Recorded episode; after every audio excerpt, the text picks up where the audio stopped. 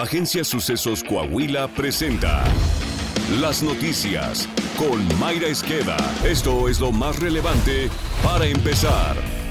El 2023 tiene el arranque más violento durante el gobierno de la 4T, con 1.152 homicidios dolosos registrados durante la primera quincena, de acuerdo con las cifras del Secretario Ejecutivo del Sistema Nacional de Seguridad Pública. Con ello, el promedio diario de personas asesinadas en la primera quincena de enero es de 76.8 casos, contra los 67.7 casos diarios del año pasado y los 74.6 asesinatos por día ocurridos en los años 2021 y 2020. Un niño de apenas 10 años de edad asesinó de un balazo en la cabeza a su amigo de 11, derivado de un pleito por un videojuego en una tiendita en la zona montañosa central de Veracruz. El menor que perdió salió del lugar con rumbo a su casa, donde tomó un arma de fuego de su padre y le disparó la cabeza a su amigo, hiriéndolo de muerte. El niño agresor y su padre se dieron a la fuga. La Fiscalía General de la República confirmó que la joven Ariadna Fernanda, reportada como desaparecida en la Ciudad de México y cuyo cuerpo fue encontrado sobre la autopista México-Cuernavaca, murió por traumatismo cráneoencefálico. A través de un comunicado, la autoridad apuntó que no es posible darle sustento al peritaje de la Fiscalía de Morelos, que como causa de muerte la broncospiración secundaria a intoxicación etílica. El 30 de octubre, Ariadna se reunió con unos amigos en un restaurante de la colonia Roma, en la Ciudad de México. Después, acudió al domicilio de Rautel N y Vanessa ambos detenidos y procesados. A partir de las 10.26 am del día siguiente, cámaras de circuito cerrado ubican a Rautel en el estacionamiento de su domicilio, cargando el cuerpo de una mujer en visible estado de rigidez y lo introduce en un vehículo saliendo de inmediato. A las 11.04 am se observa el mismo vehículo circulando a la altura de la caseta de Tlalpan en dirección a Morelos. La información técnica permite ubicar el equipo telefónico de Rautel a las 11.26 am a 5 kilómetros del área donde se encontró el cadáver. A las 14.40 horas se realiza el hallazgo del cuerpo de Ariadna en el estado de Morelos.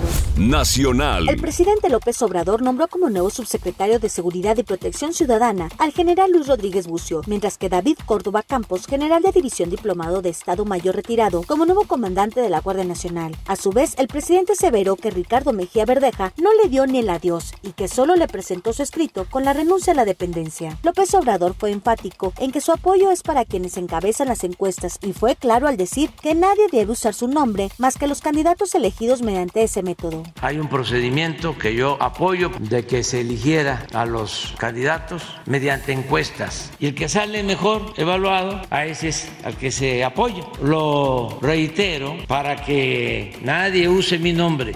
Los comerciantes en pequeño estiman que la ola de amparos contra las nuevas disposiciones contra el tabaco podrían llegar a los mil recursos legales en todo el país. El organismo estima que entre 300 mil y 800 mil micronegocios, como tiendas de abarrotes, vinaterías, mini supers, tabaquerías o estanquillos, son afectados por la entrada en vigor del nuevo reglamento para el control del tabaco, según lo afirmó Gerardo Cleto López Becerra de Concomercio en Pequeño.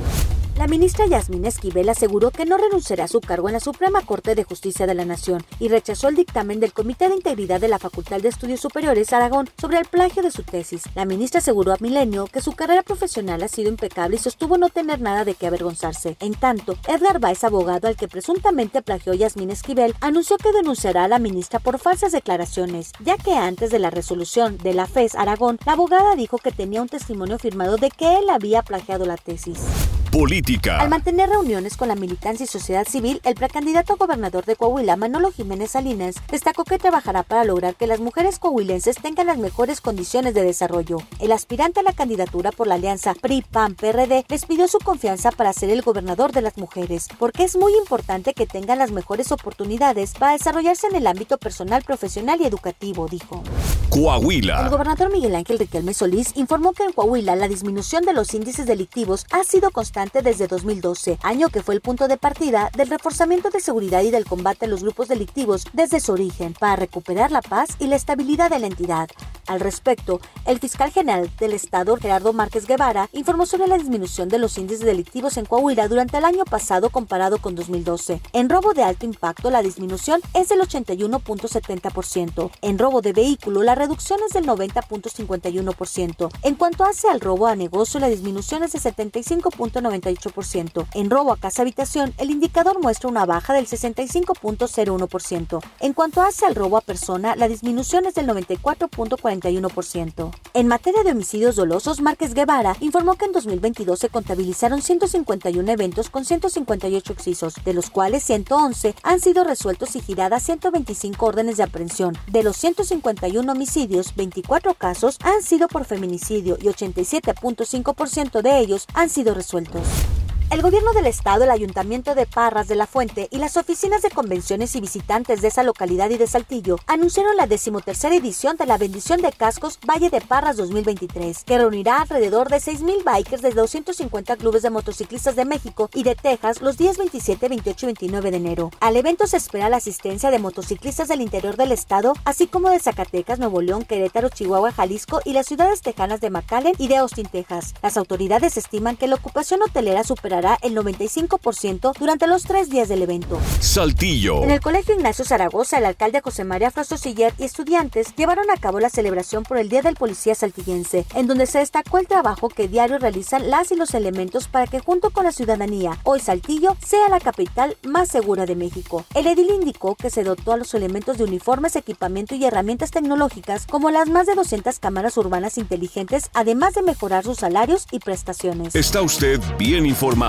Sucesos Coahuila.